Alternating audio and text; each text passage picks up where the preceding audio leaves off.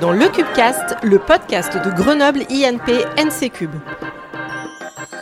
Une fois par mois, notre école d'ingénieurs spécialisée dans l'énergie, l'eau et l'environnement vous emmène à la rencontre de ses étudiantes et de ses étudiants engagés.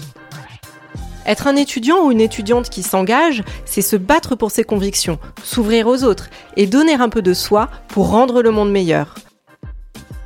Nous sommes convaincus que chacune des actions menées dans notre école est une pierre à l'édifice du changement.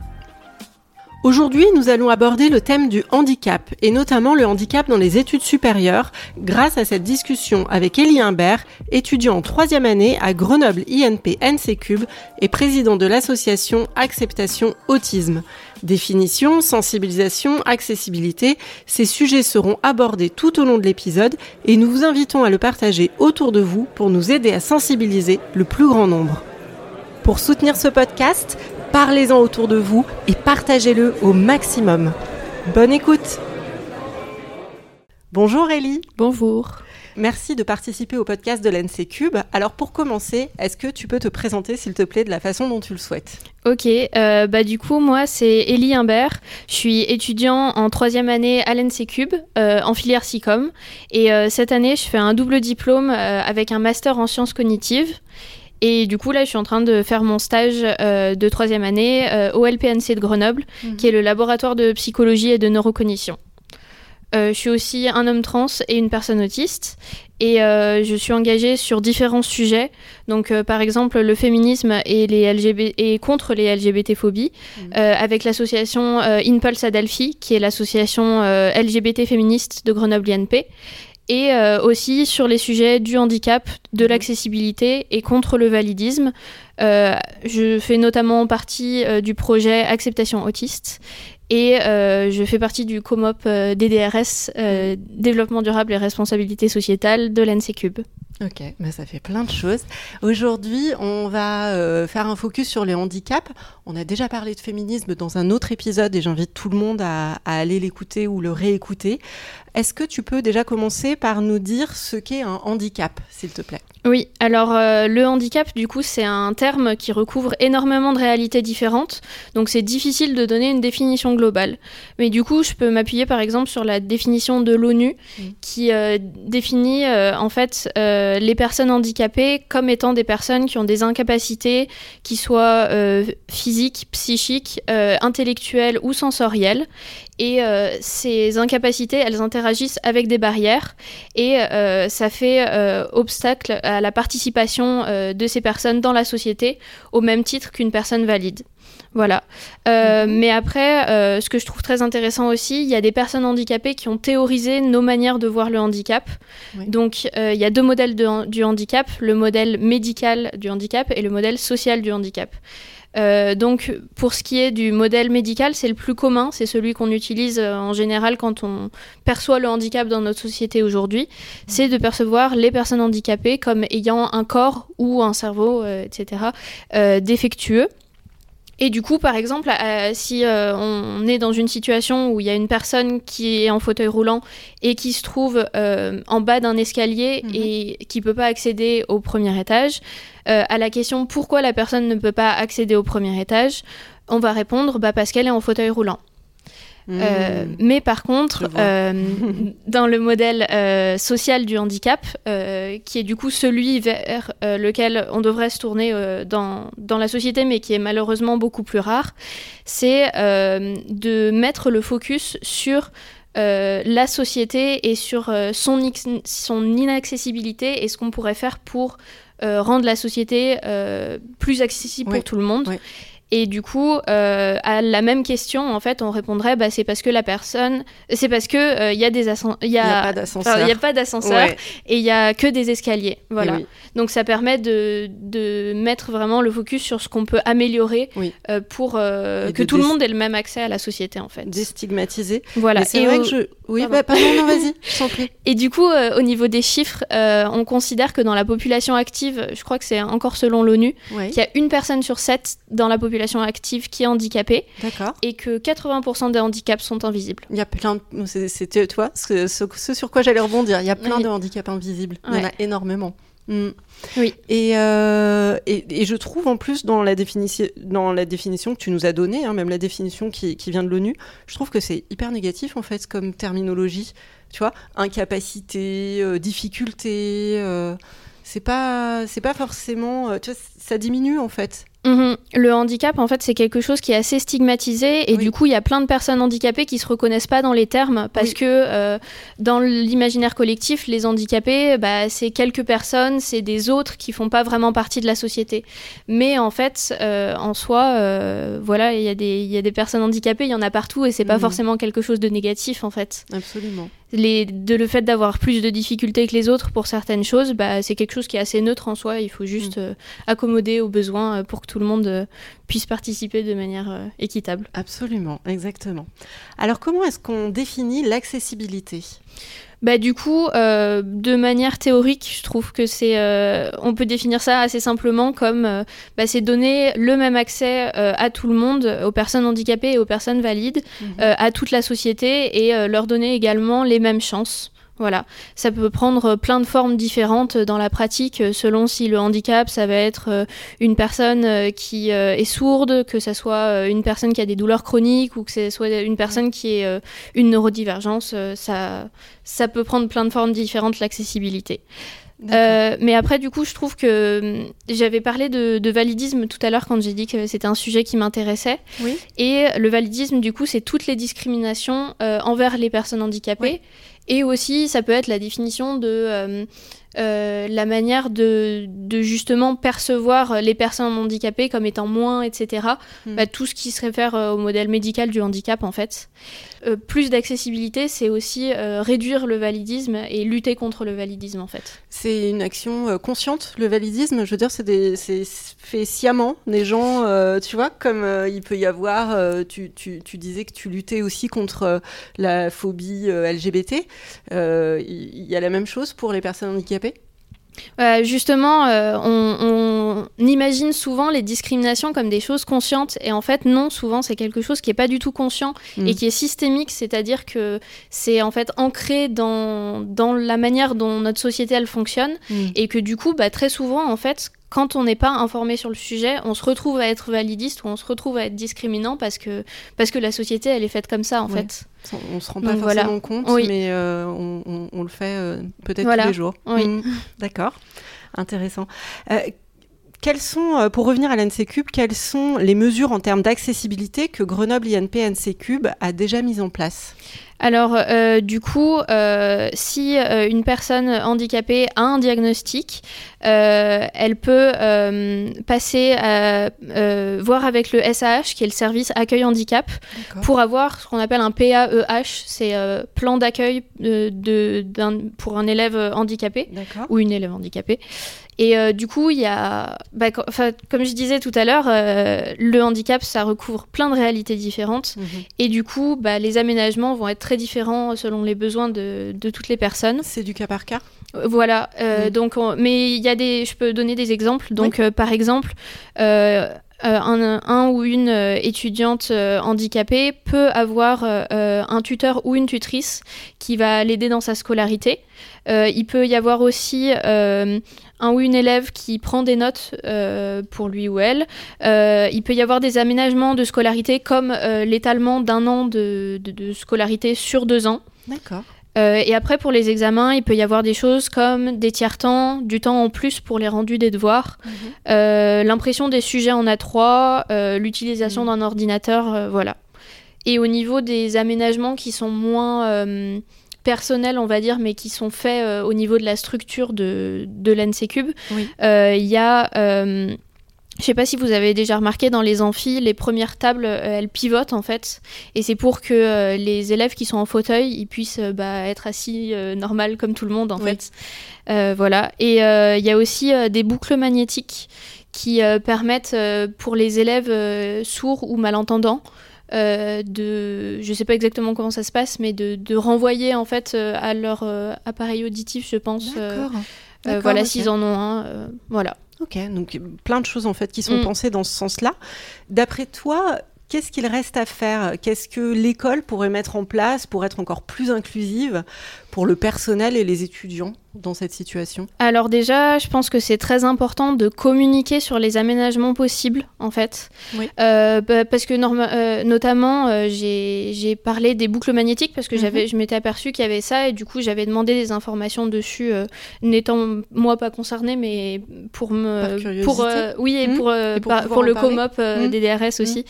Et du coup, en fait, j'ai eu beaucoup de réponses de, de personnes, même de personnes de l'administration, qui savaient pas trop en fait Ouais. euh, comment ça marchait, etc. Et donc euh, voilà, il, faudrait communiquer dessus de manière générale, et aussi euh, parce que ça permet à plus d'élèves handicapés d'avoir accès à ça. Et euh, après, mais ça, c'est pas vraiment quelque chose qui reste à faire, c'est plus euh, quelque chose où j'ai pas forcément de solution. Mais euh, voilà, l'année dernière, par exemple, on a eu un mail qui nous parlait du service accueil handicap si on voulait avoir des aménagements. Et en fait, le mail euh, parlait du fait que. Eh bien, euh, qui, que les délais pour obtenir un aménagement étaient très courts, mais qu'il fallait faire attention parce que les délais de rendez-vous avec le service accueil handicap étaient Mhm. très longs. Donc en fait, c'est quelque chose qui, qui décourage beaucoup d'étudiants et d'étudiantes. D'accord. Et aussi, euh, bah, le dernier truc, c'est que les aménagements, ils sont un peu conditionnels à un diagnostic. Oui. Et que, en fait, bah, il y a beaucoup de, de personnes qui arrivent en école et qui sont pas forcément Oui. conscients et conscientes de leur handicap, ou même qui juste euh, sont conscients de ça et qui n'ont pas de diagnostic. Oui. Et du coup, euh, rendre l'accès plus facile à ces aménagements, euh, pas forcément conditionnels à un diag. voilà. Parce que ça peut être assez compliqué quand on n'a pas de diagnostic, en fait. Voilà. Tu nous as dit aussi que tu faisais partie euh, des groupes de gouvernance et politique sociale du COMOP des DRS, hein, tu nous en as Mhm. parlé. Est-ce que tu peux nous parler un peu euh, de l'objectif du groupe en matière de handicap et des actions concrètes qui sont menées? Oui, euh, alors du coup, cette année, je fais juste partie du groupe politique social, plus, plus du groupe gouvernance. Mais du coup, euh, l'objectif, euh, ça va être bah, plus d'accessibilité et d'inclusivité, en fait. Oui. Et donc, comme deux actions principales sur le sujet du handicap, il y a la semaine de sensibilisation au handicap qui était faite toutes les années à GI. Et cette Mhm. année, on a voulu la mettre aussi à. D'accord. Mais euh, du coup, malheureusement, en fait, euh, quand on a fait, parce qu'en fait, c'est quelque chose qui est organisé par les premières années. Et du coup, il y a un amphi d'informations à ce sujet Mm. pour permettre, euh, pour que des premières années soient intéressées et euh, puissent construire le projet. Et en fait, cette année, ni à GI, ni à l'NCCube, il y a eu des personnes qui ont été intéressées. Donc c'est quelque chose qui sera probablement reporté à l'année prochaine. Voilà, malheureusement. Euh, mais j'espère que l'année prochaine, ça pourra être euh, fait à l'NCCube aussi. Et euh, le deuxième, euh, la deuxième chose qu'on fait, euh, c'est un livret handicap, du coup justement pour communiquer sur ces aménagements-là et ce qui est possible. Et du coup, pour l'instant, voilà, il faut encore que ça soit fait Mm. et que et qu'on finalise le livret. Voilà. C'est en cours. Est-ce que tu as une idée, un pourcentage par exemple, du nombre d'élèves qui ont euh, ce genre de besoin? Euh, bah, du coup, euh, je pense que c'est potentiellement moins que dans la population active générale, mais Ouais. euh, si on part de 1 sur 7, en fait, ça fait quand même beaucoup Ouais. d'élèves, même si, euh, disons, c'est la moitié ou quelque Mm. chose comme ça. Euh, je pense que entre le nombre de personnes Ouais. qui ont un diagnostic et un plan d'accueil justement, et le nombre de personnes qui sont réellement, Oui, oui, qui ont réellement un Mhm. handicap et des besoins, je pense que c'est assez différent aussi. D'accord. Voilà. D'accord, très bien. Tu as également monté un projet qui s'appelle Acceptation Autiste, qui vise à informer les étudiants et le personnel de Grenoble INP sur l'autisme. Est-ce que tu peux nous en dire un petit peu plus sur son but et sur ses actions surtout? Euh, oui.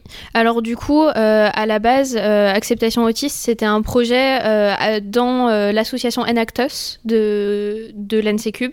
Mais du coup, les autres personnes qui faisaient partie du projet avec moi se sont assez rapidement désengagées. Et du coup, pour l'instant, Acceptation Autiste, c'est plus moi. D'accord. voilà. Euh, et du coup, le but, euh, comme vous l'avez dit, c'est euh, de- d'informer sur l'autisme que ce soit euh, les étudiants et étudiantes et le personnel de Grenoble INP, mais du coup, comme ça se fait sur les réseaux sociaux, ça peut aussi toucher d'autres personnes. Mhm. Voilà. Et du coup, euh, au niveau des actions, euh, j'ai fait des articles et des podcasts. donc en fait, les podcasts, c'est des podcasts très courts de à peu près 5 minutes qui reprennent ce qui est dit dans l'article mhm. pour avoir une accessibilité plus grande pour que les personnes qui ont plus de facilité à, à écouter des choses et les personnes qui ont plus de facilité à lire. Voilà. Et du coup, j'ai aussi organisé des ateliers euh, pour euh, expliquer euh, ce qu'était l'autisme, qui était en ligne, voilà, où j'ai eu des étudiants et étudiantes de Grenoble INP, mais aussi il y a des parents qui supposaient que leur enfant était peut-être autiste, qui mm. sont venus à ces, ces ateliers en voyant que c'était un événement qui était sur Facebook, voilà. D'accord. Et du coup, pour le moment, euh, le projet est plus très très actif. Euh, mais euh, j'aimerais bien le continuer quand même. et voilà. qu'est-ce que tu voudrais faire de plus? Qu'est-ce que tu voudrais pouvoir mettre en place? Alors du coup, je pense que ça sera pas vraiment possible de le faire reprendre dans Grenoble INP euh, l'année prochaine, parce que du coup, pour l'instant, il euh, n'y a que moi qui en fais partie. Euh, mais du coup, j'aimerais le faire continuer à exister mhm. et notamment recommencer à poster dessus. Euh, et euh, voilà, euh, que le but, du coup, ça devienne aussi de rendre la vie plus simple pour des personnes autistes et ou neurodivergentes de manière plus générale. Donc juste pour la neurodivergence, mm. c'est bah, les personnes neurodivergentes, c'est des personnes qui ont un fonctionnement cognitif qui est significativement différent de la norme. Donc que ce soit les personnes qui sont autistes, qui ont un TDAH, mm. qui sont 10 quelque chose, mm. qui ont un trouble bipolaires, euh, qui, qui, sont bipolaires, euh, qui euh, sont schizophrènes, etc. etc. Voilà, c'est assez large. Et du coup, de donner accès à des ressources pour mieux se comprendre, pour permettre d'aménager son environnement de vie et aussi de communiquer ses besoins et ses difficultés aux autres. Alors, je, comprends que y a, tu, tu, es vraiment dans l'aide en fait de ces personnes-là. Est-ce qu'il n'y a mhm. pas aussi toute une, une sensibilisation à avoir auprès d'autres personnes sur l'acceptation ou euh, la manière, euh, le comportement, je sais pas, tu vois, des idées comme ça. Mhm. Oui, oui, c'est aussi quelque chose qui, c'est aussi un, des buts, euh, mais du coup, il y a une certaine sensibilisation qui va être faite mhm. pour les personnes, les proches ou les, ou même mhm. tout le monde en fait. Et puis il y a un autre type un peu de sensibilisation qui est donné justement des ressources aux personnes autistes et neurodivergentes pour leur permettre d'expliquer euh, à d'autres personnes leurs besoins. Donc euh, c'est aussi des choses en fait que, que j'ai créées euh, par rapport à, à, mes besoins aussi. par exemple, il y a certaines choses qui sont un peu difficiles à expliquer à d'autres personnes et du coup, à un moment, je me suis dit, bah, ça serait bien que je fasse une infographie dessus. Donc là, par exemple, j'ai fait une infographie sur la surcharge sensorielle et je me suis dit, bah, tant qu'à faire, si je fais quelque chose pour moi, autant faire quelque chose qui soit accessible un peu à tout le monde et que d'autres personnes puissent utiliser pour euh, expliquer et, et pour euh, faciliter les choses. Voilà. Ok, très bien.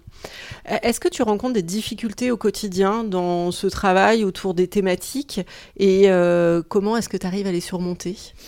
Euh, alors du coup, euh, au niveau des, difficultés que je rencontre, euh, je pense que la difficulté principale, c'est de se sentir assez seul à lutter pour, pour l'accessibilité contre le validisme, parce que souvent, il y a des gens qui sont parfois très bienveillants, mais qui en fait connaissent pas grand chose et mm. en fait savent même pas que les discriminations envers les personnes handicapées c'est quelque chose qui existe et qui est courant en fait. Voilà. Et donc, euh, donc parfois, euh, c'est un peu compliqué de de aussi euh, faire de la vulgarisation parce qu'il y a, y a, des choses que je suis assez renseignée sur cette thématique.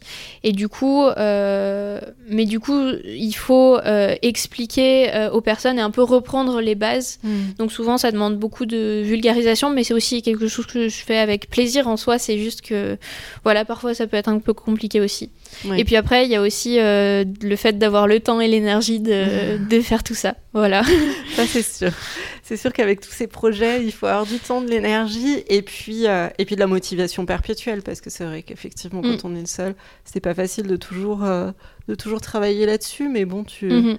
Tu es animé euh, par par beaucoup de choses. Mhm. Euh, avant de passer à la question signature, parce qu'on arrive à la fin de ce podcast, est-ce qu'il y a un sujet que euh, tu aurais souhaité aborder et dont on n'a pas eu l'occasion de parler pour le moment? Euh, j'aimerais peut-être bien parler du Téléthon euh, parce que euh, c'est quelque chose qui est un peu connu voilà sur le, le, thème du handicap et que beaucoup de personnes se disent que en fait c'est leur bonne action de l'année autour du handicap mhm. ça va être de donner au Téléthon etc. Il y a mhm. aussi eu cette année à l'NC Cube une campagne justement pour le Téléthon mhm. et en fait et eh ben il y a beaucoup de personnes handicapées qui sont plutôt contre le Téléthon et qui expliquent que c'est pas forcément quelque chose de positif.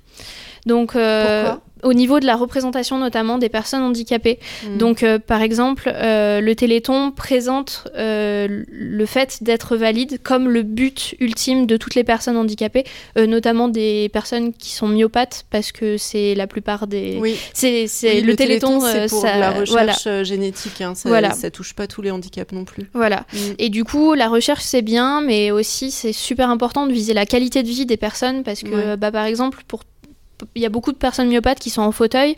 Et en fait, quand on sait que, bah, par exemple, à Paris, il y a 3% du métro qui est accessible en fauteuil roulant, et encore, ça, c'est quand les ascenseurs des stations accessibles fonctionnent. Donc voilà. Donc, euh, viser la qualité de vie, c'est aussi important. Et euh, il y a aussi le fait que le Téléthon est une assez mauvaise représentation du handicap, en fait. Donc, ça dépeint euh, les personnes handicapées comme à la fois extrêmement misérables et à la fois comme des super-héros et des super-héroïnes qui sont mmh. euh, capables, qui ont une force de vie incroyable, qui sont une leçon de vie, etc. Et en fait, tout ça, c'est finalement bah, très déshumanisant. Et du coup, bah voilà, il n'y a pas que moi qui parle de ce sujet, il y a aussi beaucoup de personnes handicapées qui ont fait des ressources dessus pour euh, mmh. expliquer que c'était pas forcément super. Donc, allez voir les ressources. Mmh. Et euh, il y a par exemple une vidéo de Vivre avec, qui est un youtubeur euh, qui est handicapé, qui fait des vidéos sur le handicap. Euh, la vidéo s'appelle Téléthon, pourquoi on n'en veut pas? Et voilà. Eh bien, tu nous donneras le lien et puis on le mettra euh, dans, dans la description de l'épisode. Et c'est vrai, enfin moi quand tu me dis ça, tu vois, tout de suite ça me fait penser, je me dis, le, Téléthon c'est quand même une vieille institution. Oui, voilà. c'est ça, je, mm. je, sais pas quand est-ce que ça c'est sorti le Téléthon, mais je sais pas, je dirais les années 80, quelque chose comme ça. Hein. Il y a beaucoup de personnes euh, handicapées euh, qui étaient enfants et qui ont participé au Téléthon enfant, qu'on a, Qui, ont grandi là-dedans et tout ça, et qu'en fait, qui se sont rendus compte adultes qu'ils n'étaient pas du, coup, du tout d'accord avec les valeurs qui étaient propagées par le, mm. par le Téléthon, et qui du coup ont fait aussi des articles très intéressants euh, à ce sujet-là, que ce soit en anglais ou en français aussi, je crois. Mm. Puis et puis c'est réducteur parce que, comme on disait, tu vois, on a parlé tout à l'heure des handicaps invisibles, mm-hmm. et en fait, voilà, les personnes handicapées c'est pas uniquement euh, les myopathes en Oui, voilà. Il y a euh, tout un tas euh, de autres handicaps euh, qui vont pas être touchés par cet événement-là et, qu'il faut pour autant autant intégrer dans la société aujourd'hui. Oui, voilà. Mm. Le, et puis le handicap invisible, c'est quelque chose qui recouvre également plein de réalités différentes, mm. que ce soit des neurodivergences, voilà, de la mm. surdité comme j'ai déjà dit, ou des douleurs chroniques, etc. Et même en fait dans une même catégorie de handicap, le handicap peut être visible ou non. Il peut y avoir des personnes euh, des personnes autistes qui sont visiblement, enfin très visiblement autistes, et d'autres qui ne le sont pas forcément. Et puis en soi, euh, en fait, le handicap invisible, ça n'existe pas vraiment parce que le handicap, euh, généralement, il est visible, mais c'est, enfin, il n'y a aucun handicap qui est vraiment invisible. C'est surtout que la société perçoit pas ça comme tel. Il va y avoir énormément de personnes. je connais beaucoup de personnes autistes, par exemple, qui ont été diagnostiquées plus tard et euh, que quand elles ont été diagnostiquées, leurs proches leur ont dit ah mais t'as pas l'air autiste pourtant, etc. Et en fait, c'est des personnes que, à qui toute leur vie on a dit ah t'es bizarre, euh, t'es pas très socialement adapté, euh, tu dis pas des choses au bon moment, t'es un peu psychorigide quand même, mmh, et t'es vraiment très passionné sur tes intérêts, voilà. Et en fait, si le handicap est invisible, c'est parce qu'on a des clichés sur ce que le handicap est. Et voilà. Oui. Je vois, je comprends. Eh bien, écoute, je te remercie infiniment. Pour finir, on va passer à la question signature du podcast. Quelle est la valeur de l'école dans laquelle tu te reconnais le plus et pourquoi? Euh, alors je pense que c'est tout ce que l'école fait euh, pour la lutte contre les violences sexuelles et sexistes. Euh, je profite aussi, parce qu'aujourd'hui, le jour de l'enregistrement du podcast, on est le 8 mars. Eh alors en plus, c'est la, c'est la journée de lutte pour les droits des femmes. Voilà.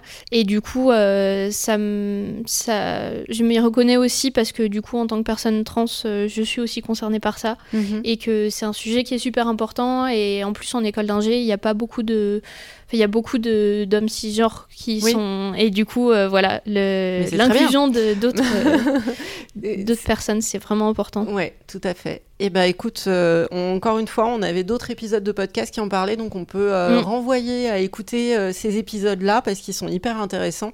Tout ce qui parle de, sexisme, d'inclusion mm-hmm. et, de, et de féminisme. Et comme tu le disais, bah oui, le, la date d'enregistrement tombe à pic. En tout cas, je te remercie infiniment, Ellie, d'avoir répondu à toutes ces questions. Et bah, puis, euh, je te souhaite une bonne route dans tous tes combats, dans tout ça. Merci. Et à, bientôt. à bientôt.